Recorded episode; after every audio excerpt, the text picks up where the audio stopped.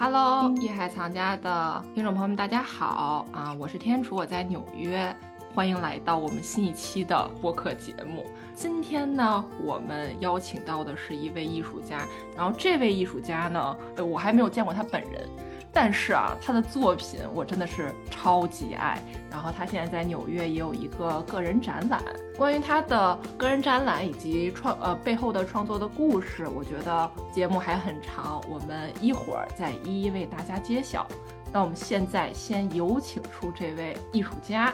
张小黎，然后小黎跟大家打个招呼吧。Hello，Hello，艺海强家的朋友们，大家好，谢谢天楚。我我叫张小黎，然后现在在纽约，然后在富秋蒙空间有一个个人展览《轻妙其踪》。对，就是这个在秋梦画廊的个展《轻妙其踪》。其实我在展览开展前，我就偷偷的溜去了秋梦画廊去看小黎的作品，因为我真的是太喜欢了。他的作品到底讲的是什么呢？画的是什么呢？今天的节目，我们就跟小黎一起慢慢的去聊一聊。然后我知道小黎，其实你也来，嗯，纽约有一段时间了吧？在纽约，这个就相当于你来出差，对吧？出差，呃，就是出差 混杂混杂着学习，混杂着玩儿。通常如果做展览，可能待一个星期，呃左右就可能就回去。然后想着，但是就一直很好奇纽约的美术馆。然后还有整个纽约这个城市，所以我说，嗯，借这次展览的机会，索性待久一点。然后这次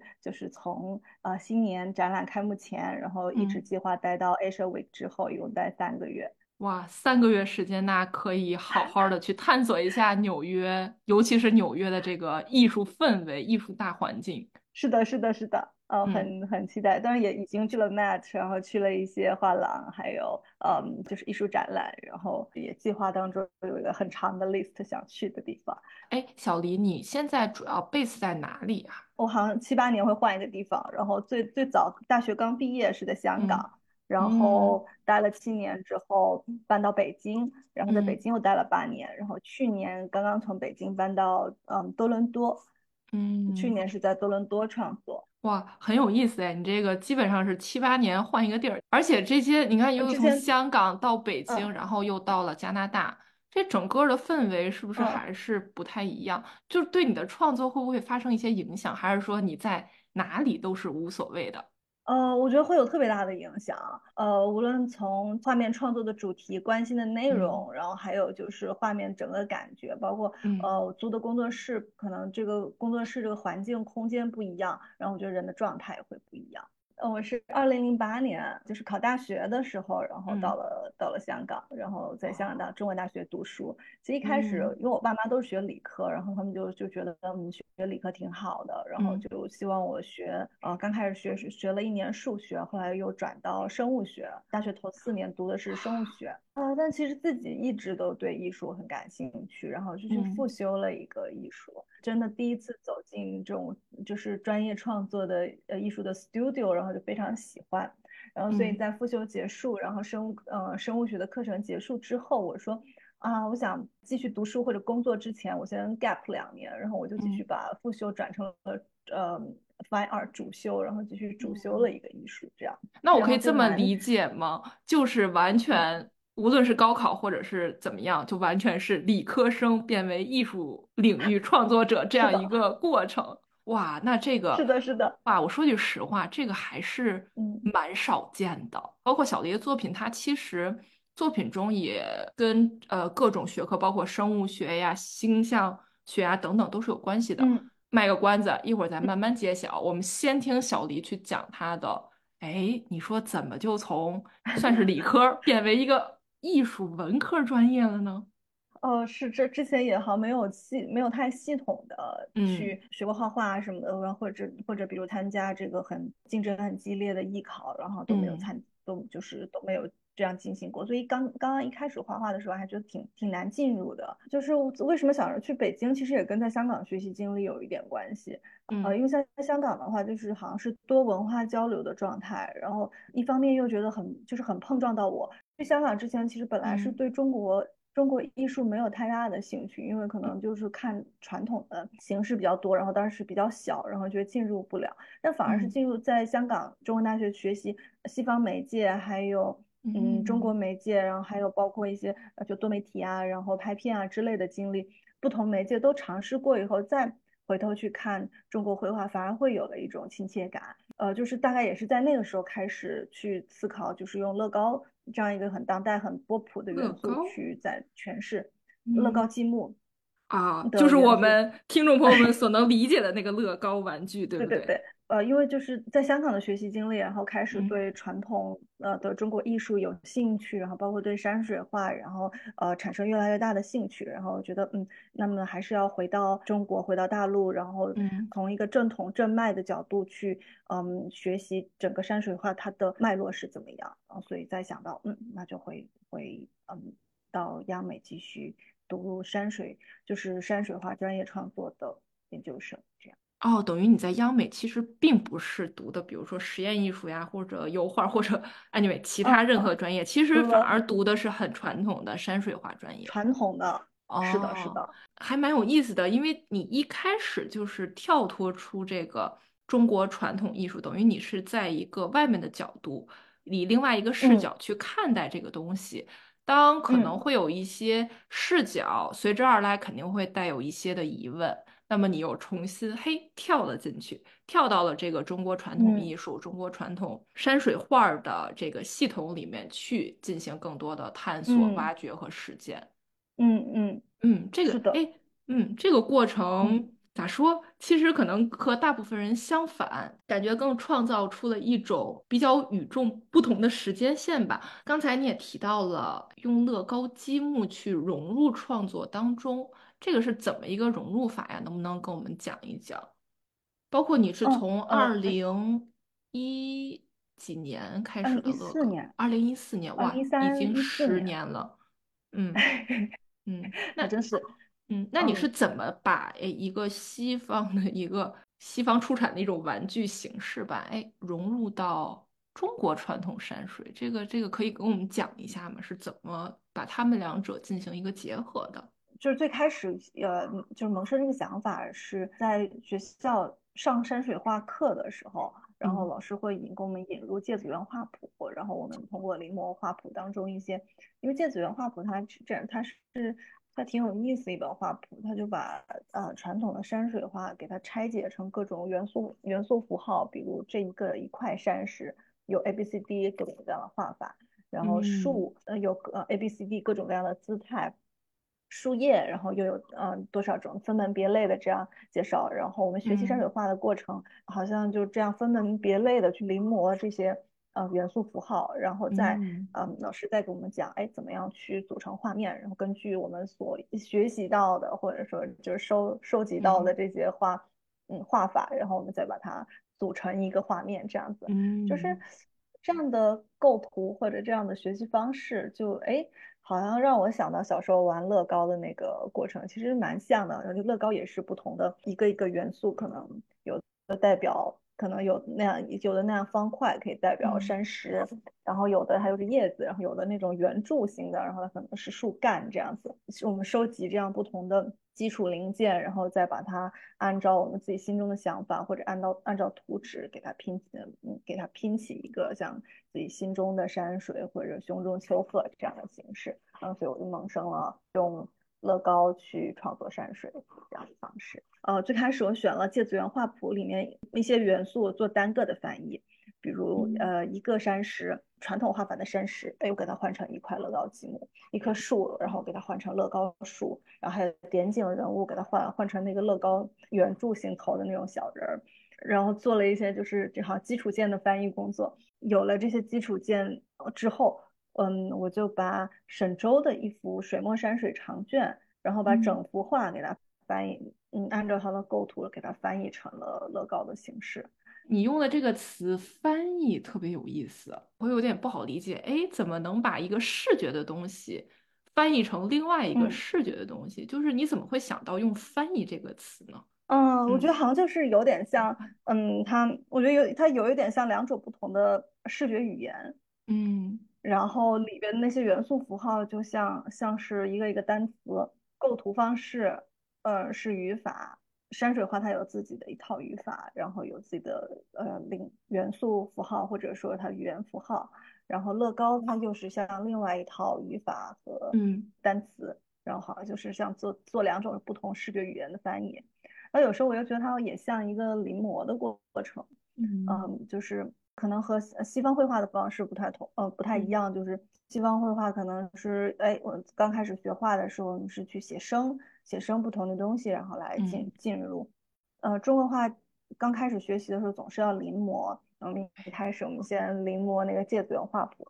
哦，我就发现大家在临摹的时候，虽然说是哦，我们想尽量去嗯逼近那个物件，想呃尽尽量去靠近古代大师的画法，但同时呃就是不可避免的，每个人都加入自己的嗯观察视角，然后自己的品味，自己的那种呃就是书写或者绘画习惯。然后我觉得就是这种临摹，看上去是无可能有点无聊或者甚至机械的，但是它其实是非常带有个人角度的对传统对经典的在阐释。那么我用乐高再去再阐释这个嗯传统绘画，好像也也是像是一种呃一方面它是翻译，然后另另一方面它也是像一个临摹学习的过程。其实刚才小黎说的这个翻译，包括翻译这个词，包括用乐高这个物件。其实我觉得就特别像我们在初高中甚至小学学习英语的时候，英译汉，汉译英。刚才小黎说的这个两种视觉语言的转化，我觉得就跟这个英译汉，汉译英，我们小时候所经历的这个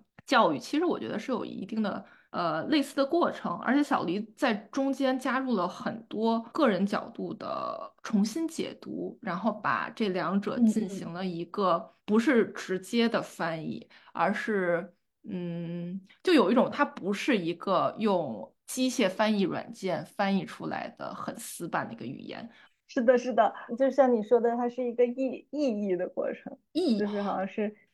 对。哎我刚想这词儿想了半天，对，其实就是，就老师说啊，你不能翻译的那么死板，你一定要有这个意，就是有一个意义，嗯，对，要把那个意境翻译过来。所以其实你看小丽作品的画面。你也可以从中所看到小李所以他的语言去翻译出来的那种意境。哦哦，哎，这个就是我觉得蛮蛮有意思的一个事情，就是当然呃也也是我在在做这个翻译，把传统山水翻译成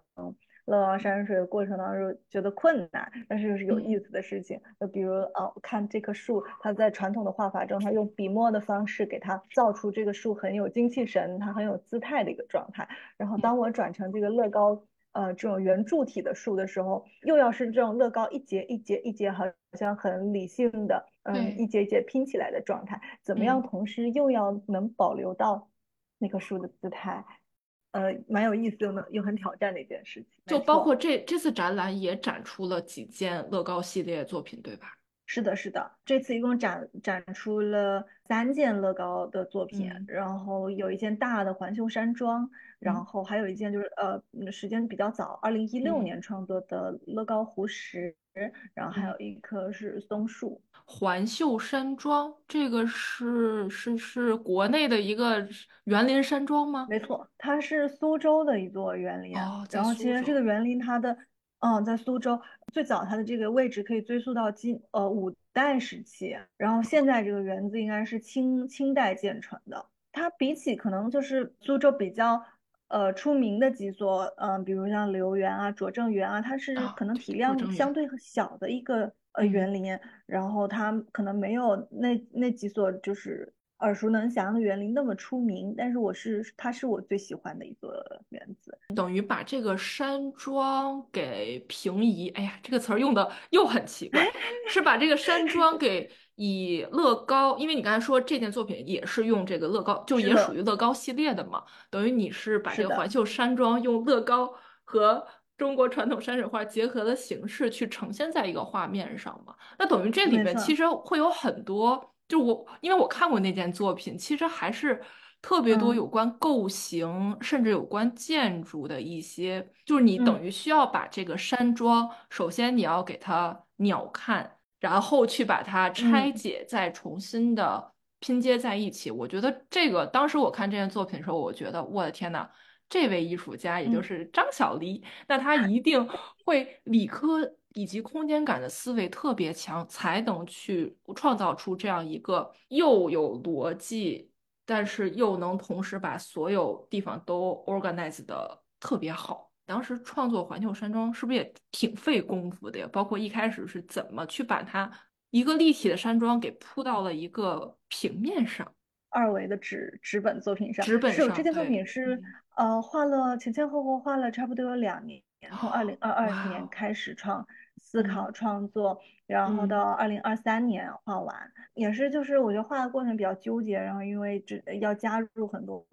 来回修改的修改的地方，或者说是犹豫到底怎么样去画的地方比较多，所以就是时间线拉的比较长。呃，我在创作过程中比较纠结的一个是，就是在呃一个实体地图和我感受性的，呃和我在这个园林当中就是游走对这个空间感受性的认识之间的拉扯，就是我到底多大程度上是表现它那个实体的样子，然后多大程度上是表现我所感受得到的样子，比如那个画面的下。下半部分你可以看到有两个两进的那个园子，然后那两进的园子其实它是不符合就是实际地图上的方位的，嗯，其中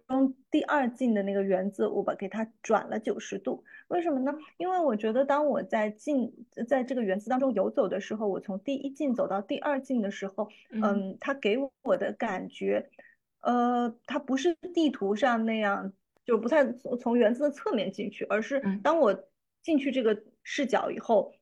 或我在我的脑海里，我会自动把它转成这个门就是正面。其实我个人感觉，这个是不是就跟你看百度地图、谷歌地图，闷着头跟那儿找路，但是你一就是你当你了解这个路况之后，你一抬头找到这个大厦的后面，或者这个就是你拐到另外一个路段，其实你所眼睛所看到的，已经跟你地图上所感受到的完全是不一样的了。不一样啊，没错没错，地图它只是一个指引，带领你进入到某一个空间之中。但是真正当你进入到这个空间之中，你的感受又会就不再是一个平面化或者怎么说，对，就不一样了。俯瞰，嗯，俯瞰那种地图式的理科的，就是可能不叫理科，理性的那种，嗯，对于方位的认识和在其中，然后一像园林经常讲一步换景，然后你是在这个。呃，景致当中游走，然后你对这个空间认识的那种感受不一样，然后对方位啊，然后他对嗯空间空间与空间之间的关联的感受也不一样。Google Map 和这个在找路的这个经验，好像也是我在创作这个园林，嗯，创作环球山庄园林的这个作品当中的那个啊经验。就比如我两进园子，我把它分开，然后也是我一个园子之间它的。关系，我觉得它是不像它呃物理上的那样的关系那样密切，它心理上，我觉得他们两两者之间好像是哎是分开的，然后是错综交叠的这样的关系。然后还有一个就是比较有意思点是环球山庄，它嗯非常出名的是它的叠石，也就是画面中心靠上一点的位置，然后我有用乐高集中表现的一块假山叠石，然后那块假山叠石呢，呃，我通过看对环球山庄的。呃，这座园林的研究发现，就是它原本在设计搭叠的时候，它是有几条通路可以让原主人在叠石之间游玩。有一条是从它底下有石洞，非常可爱。那个石洞里面还有挺大的空间，然后有石桌石椅，然后原主人可以坐在里面，嗯，乘凉消夏喝茶。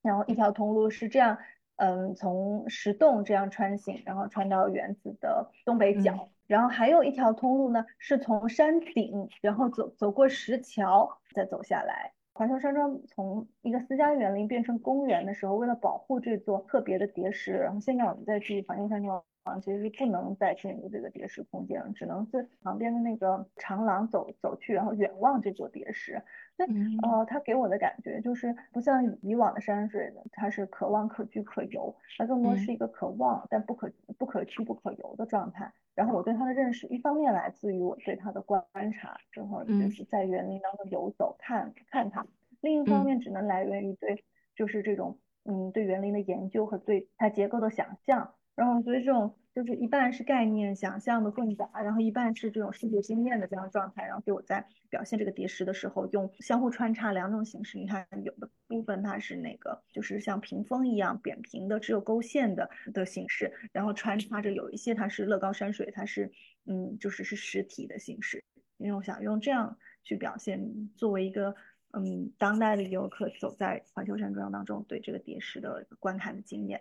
嗯，就是两种不同的角度嘛，一个是。只能脑补，通过做一些 research，但是另外一方面，那我是真正的能远观它，等于把这两种经验结合在一起。当时我在看到这一块儿时候，我当时第一个问题就是，哎，它怎么能把？因为那个石头啊，它不是像，因为乐高它无论怎样，它的都是有棱角，它的棱角都是相对固定的。但是石头这些石头，虽然我不了解它具体的到底是什么种类，但是每一每一个角度都是奇特的，所以等于。我我可以这么说吗？就是把一个打引号的乱糟糟、毛糙糙的这样石头和一个碗呃和一个相对规整的乐高，艺术家张小黎他竟然能把这两者和谐的结合在一个画面中。为什么要用乐高？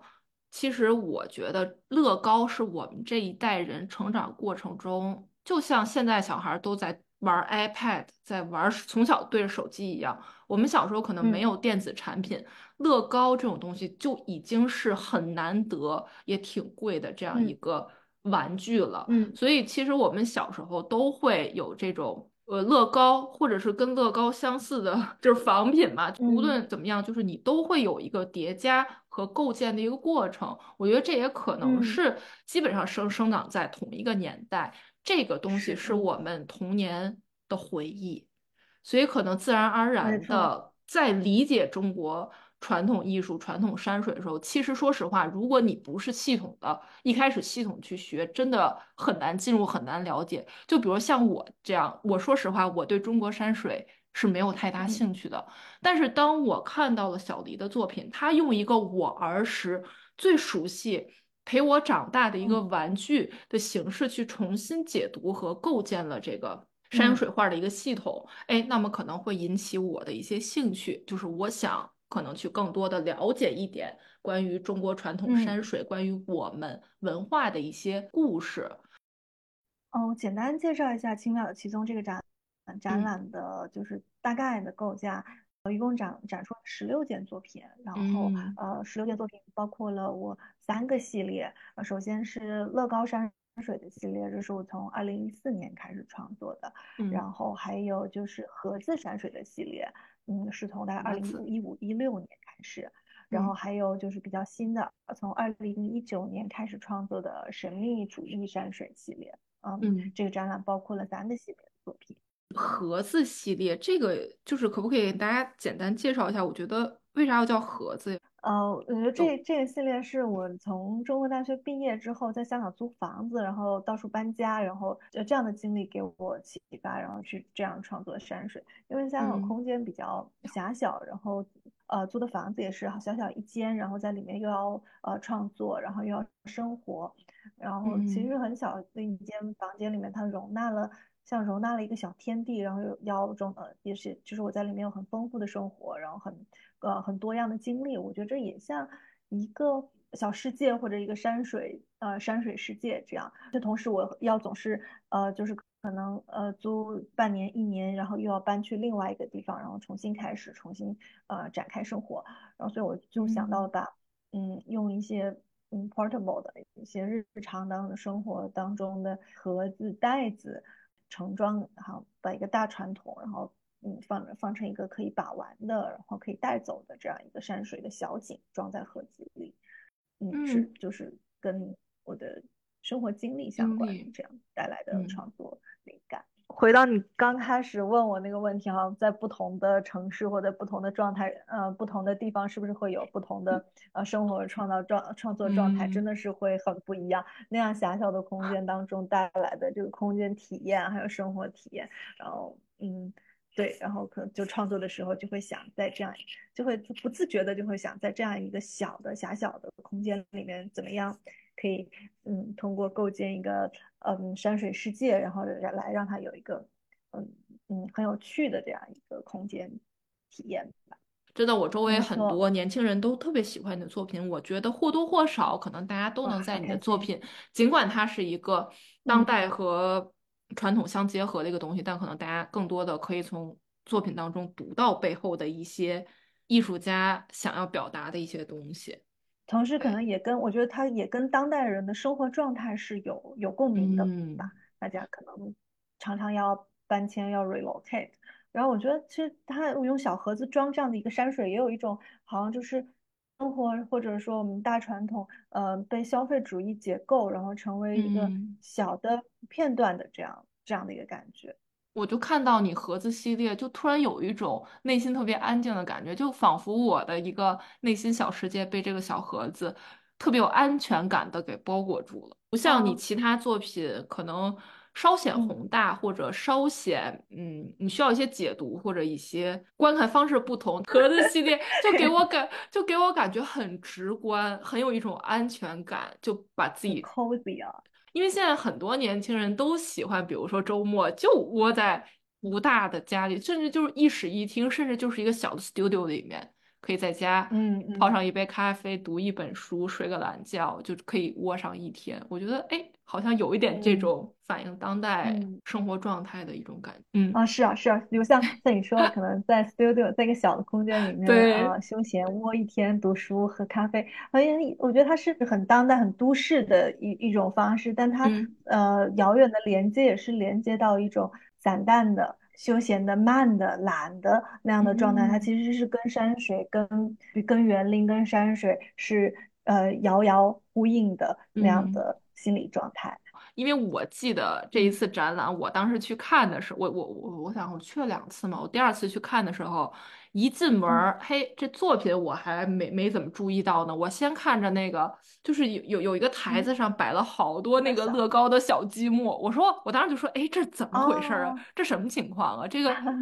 你你拼了，有有有去拼一个。小乐高，小乐高出来吗？我我上了上手，但是时间不够，我就没没没那么仔细拼。这个是我们开幕前开幕前临时呃临时想到的，嗯，就是它是在环秀山庄那幅作品的前面，然后摆一些乐高，然后接着就可以大家互动，然后可以自己。搭一搭，然后我觉得这样也是可以跟画面当中的那个乐高山水建立起联系，然后大家好像就玩的很有，又回到童年那种搭乐高的体验，然后很专心的去想怎么样通过这个零件去构建一个小的这么一个 structure，然后很有意思的是，大家呢不同的客人来看展览，然后搭乐高，然后现在随着展展览的进程，慢慢那个乐高散件就变成了一座一座小的山石，或者又变成了一座小的乐高园林这样。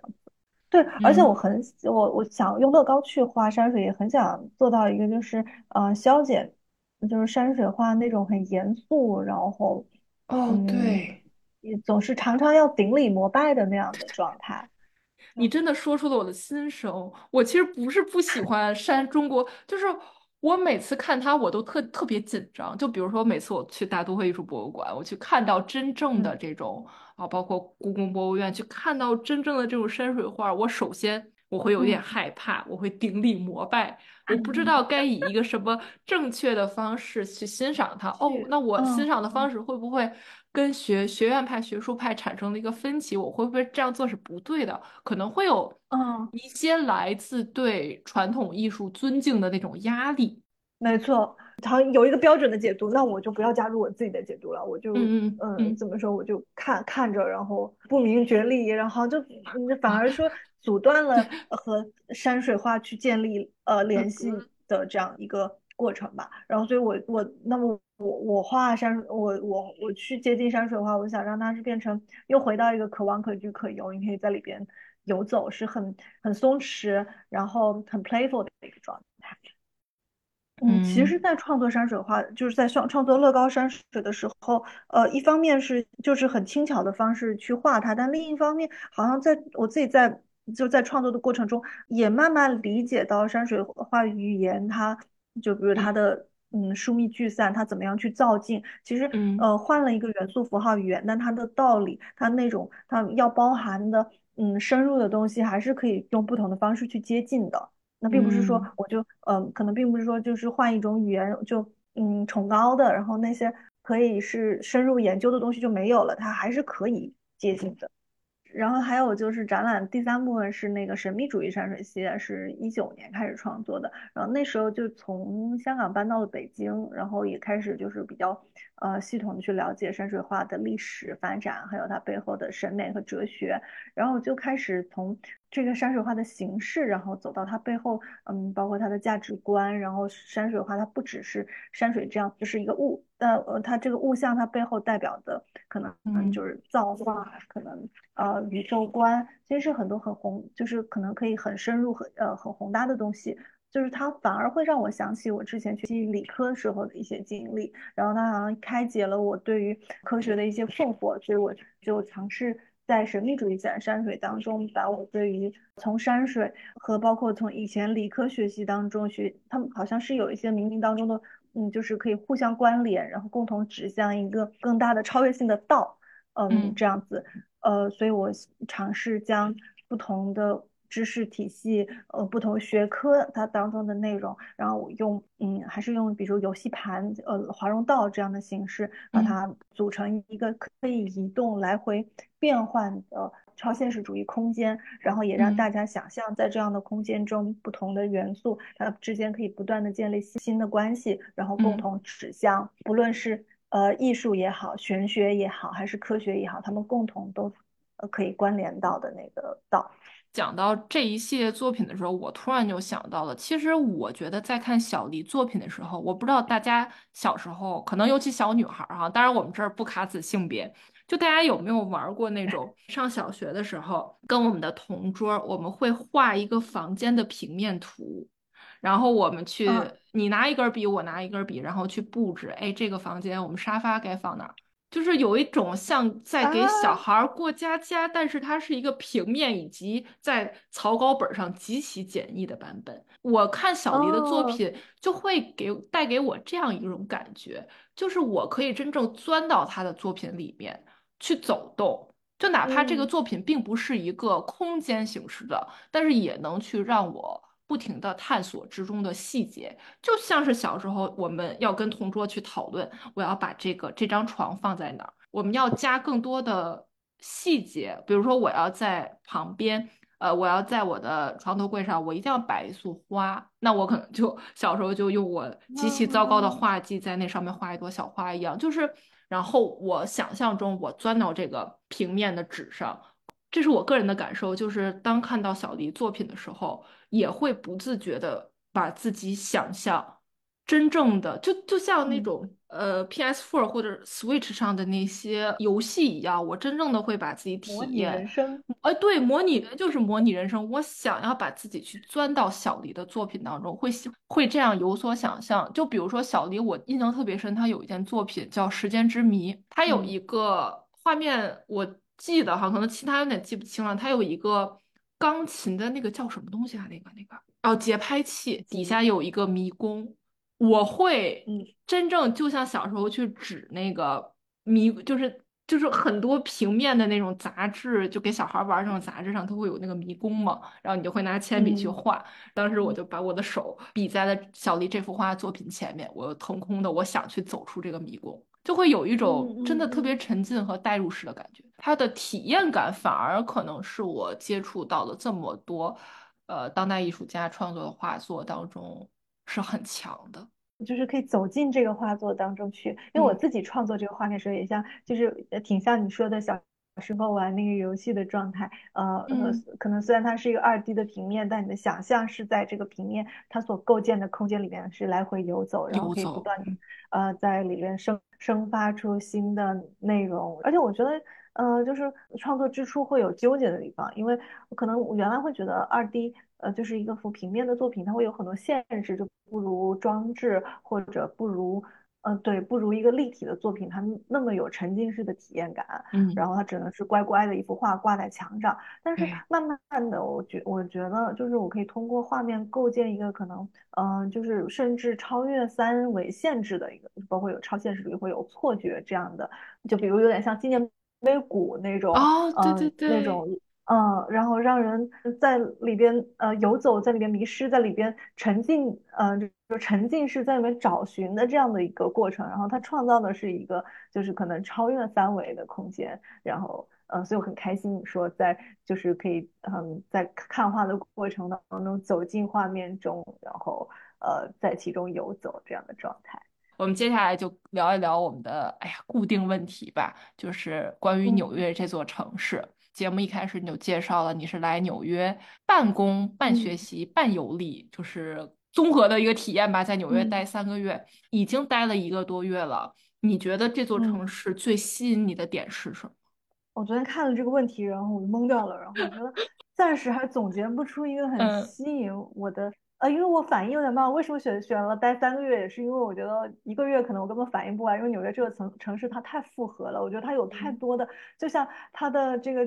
它的建筑，然后它有太多的层次，地下、地面、摩天大楼几十层的那种视角和体验的不一样。就是我觉得它，包括我觉得目前我待下来对它的感，对它的情感是复杂的，特别让我特别崩溃的地方，然后也有让我觉得 呃。非常 fascinated，然后我觉得就是让我，呃，哪怕我之后三个月待完，我回去也会想一遍一遍再回到纽约的地方。就是同时有非常多就是跟跟专业跟艺术相关的事情，然后或者就是就不同的生活上的，然后或者说可能有一些就是意料不到的事情在发生，然后包括这一次做展览，然后也会跟专业背景或者思考角度非常不一样的呃的的的朋友交流，然后也是会就对我就我觉得他太立体了。嗯，短时间很难总结出来一个简单感受，就就是对，太太立体，太符合了。嗯，我觉得你已经说出纽约这座城市最吸引人的点了，就是它太丰富了。你在这儿可以体验到任何你想体验的体验。既然总结不出来一点，那能不能跟我们说说，在你来纽约这一个多月过程中，有没有印象特别深的地方，或者有没有发生过印象特别深的故事？哦，我你昨天看到这个问题，我第一 第一想到就是，就是说布展的经历吧，过了一个特别特别不一样的元旦，就是元旦，呃，就我展览不是四号开幕嘛，然后元旦那天，呃，秋萌、方宪、宪哥，然后我，我们三个人在那个在画廊空间里面，大家一起裱画，现场 裱画。现场裱画就是，呃，这次展览最大的那件作品《Energy Ladder》，就是一进，呃，从入口一进来正对着那件最大的作品。呃，之前是送去裱画师傅那里裱，但可能因为尺寸有一点大，时间比较着急，然后就就是，嗯，他说可能嗯没有办法裱，然后我们就只能再想办法自己去解决这个问题。然后于是宪哥就在 Home Depot 买了那个画框，然后自己切四十五度角。我们自己裱木板，然后给它裱那个底，嗯，底底纸，然后我再把娟的作品再裱上去，然后把各个角度调直，然后建哥再把那个 Home Depot 买的板切成四十五度角，然后表在侧面做成一个框，然后还有就是还要拿那个填缝的把那个细节给它做好，然后把那个嗯框接缝的地方给它填上，然后再拿很细的毛笔把那个木纹补上。哦，你不说完全观察不到，就是 哇，竟然是你看啊，竟然是效果还挺好的，是不是？竟竟然是两位画廊主，就是以及艺术家三个人自己表出来的。所以啊，我觉得听众朋友们，也就是如果有对艺术圈不熟悉的，也不要对我们有太多的误解哈，就是觉得艺术家就负责画画画，画廊主就负责展展展卖卖卖，不是的，其实大家都是很全能的。对对，大家太厉害了。然后在，而且在一天时间内，然后我我觉得这也从侧面反映了纽约客真的是，纽约人真的是无所不能，很 无所不能。也特别开心，今天能邀请到艺术家张小黎做客我们的艺海藏家的播客节目。这一期节目真的内容聊得超级丰富，也感谢小黎分享他的展览以及他呃这么多年的创作经历。然后我们最后跟大家 say 个拜拜吧。呃，感谢天楚，也感谢艺海藏家的朋友们。呃，祝大家新年快乐，龙年大吉，拜拜，拜拜，春节快乐，拜拜。